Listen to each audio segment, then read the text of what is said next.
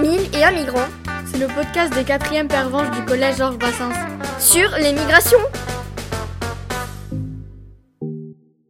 Bonjour à tous et bienvenue dans notre émission. Lorsqu'on entend parler de migrants dans l'actualité ces dernières années, on trouve des titres tels que 440 migrants sauvés par MSF en Méditerranée ou l'océan Viking sauve 92 migrants en Méditerranée. Aujourd'hui, nous allons parler d'une migrante différente, Sophie Pellet. Elle habite à Montréal, au Québec. Elle est partie de France vers l'Inde, puis elle est allée en Nouvelle-Calédonie, puis vers le Québec. Pour elle, migrer, c'est avant tout l'aventure et la découverte. Cette interview a été réalisée par Mathias et Mathieu. C'est parti, bonne écoute. Comment et quand avez-vous préparé votre voyage? Euh, Comment je l'ai préparé? Ben, euh, Avec l'habitude. Et puis quand euh, on a commencé à penser en novembre 2021 et on arrive ici en juillet 2022. Donc ça fait huit mois qu'on est là. Donc vous êtes parti d'où? On est parti de Nouvelle-Calédonie.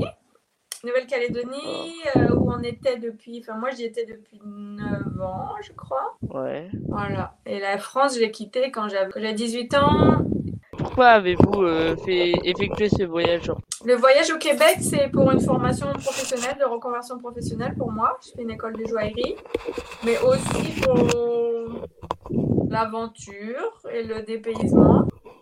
Euh, euh, pourquoi avez-vous quitté la France? Par désir de, de, voir autre chose, comment les gens vivent ailleurs, et puis ouais, de vivre des aventures. Est-ce qu'il y a quelque chose qui vous manque en France? Non, bah un peu la famille parfois. D'accord. Euh, est-ce que c'est facile de vous intégrer à chaque fois? Et votre famille aussi Bah, je pense qu'on a eu de la chance, mais euh, on n'a jamais eu de problème à ce niveau-là. D'accord. Qu'est-ce que vous préférez ailleurs? Qu'est-ce qu'on préfère ailleurs? Dans le fond, je, pense que je préfère, ce que je préfère, c'est la nouveauté. C'est juste que je crois que quand on va quelque part et qu'on est étranger, on rencontre des nouveaux gens qui sont intrigués qu'on vienne d'ailleurs. Donc l'échange, il, est intéressant alors que bah, quand tu es français, tu rencontres d'autres français, puis il n'y a pas d'échange qui se passe à ce niveau-là. Je crois que j'aime ça, être, me sentir étrangère en fait et, devoir réapprendre. Voilà, c'est ça. En fait, j'aime bien réapprendre des choses qui sont très basiques. Comme quand j'ai vécu en Inde, j'ai dû réapprendre à aller aux toilettes, j'ai dû réapprendre les goûts parce que c'était hyper épicé, j'ai dû réapprendre à me doucher parce qu'il n'y avait pas l'eau courante là où j'habitais.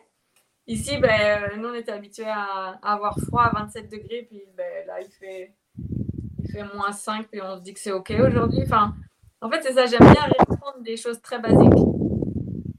Et euh, la langue, elle vous bloque euh, pas trop? Ben, là, la langue, c'est, du, c'est quand même du français, même si c'est, un, c'est vraiment une autre langue quand même, parce que c'est un français québécois qui est différent. Mais quand j'étais en Inde, je parlais ni très bien anglais, ni, ni de langue indienne et puis tu t'adaptes vite en fait. Tu t'adaptes vite si tu n'as pas le choix. Si tu n'essaies pas de rester dans une bulle française et puis euh, et puis il y a aussi plein d'autres langages universels euh, pour te faire comprendre quand tu es motivé à te faire comprendre, tu y arriveras toujours. La culture, elle est bien, genre euh, les, les nouvelles cultures et tout et tout. Moi, c'est ça que j'aime bien. Après, ce qui est intéressant, c'est que souvent les premiers mois, quand tu arrives, il y a la, on appelle ça la honeymoon phase, c'est la, la phase lune de miel, où tu as l'impression que tout est beau, tout est trop cool. En plus, ici, dans l'exemple de cet exemple de ce voyage-là, on est arrivé, c'était l'été, donc c'était genre juste parfait. Montréal, l'été, c'est incroyable. Et puis après, au bout de 5-6 mois, tu commences à te rendre compte que, ben oui, il y a plein de choses qui sont vraiment bien. Peut-être qu'on gardera. Euh, à l'intérieur de nous, dans nos façons de fonctionner. Tu vois, là, on a gardé clairement des façons de fonctionner qui sont des façons de fonctionner des îles, comme en Nouvelle-Calédonie, de si quelqu'un nous regarde, on va dire bonjour, ou tu sais, de prendre un peu de prendre peut-être un peu plus notre temps pour certaines choses et tout. Ben, là, au Québec, c'est pareil. Il y a sûrement des choses qu'on va garder, des façons de faire, des façons de dire, des façons de peut-être des goûts.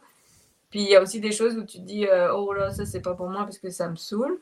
Genre, et là, on commence à se rendre compte que les Québécois euh, ou les Nord-Américains en général sont, pour, nous, Français, assez faux cul. Des fois, dans le fond, tu te rends compte qu'ils te disent non sans dire non, ou qu'ils ils te font croire que tout va bien alors que tout, va bien. Tu vois, il peut y avoir des, des choses comme ça. Nous remercions Sophie Pellet pour cette interview ainsi que Madame Mercier et Darcos pour leur aide et leurs conseils. Retrouvez-nous sur Radio JB, la web radio du Collège Georges Brassens. Au revoir.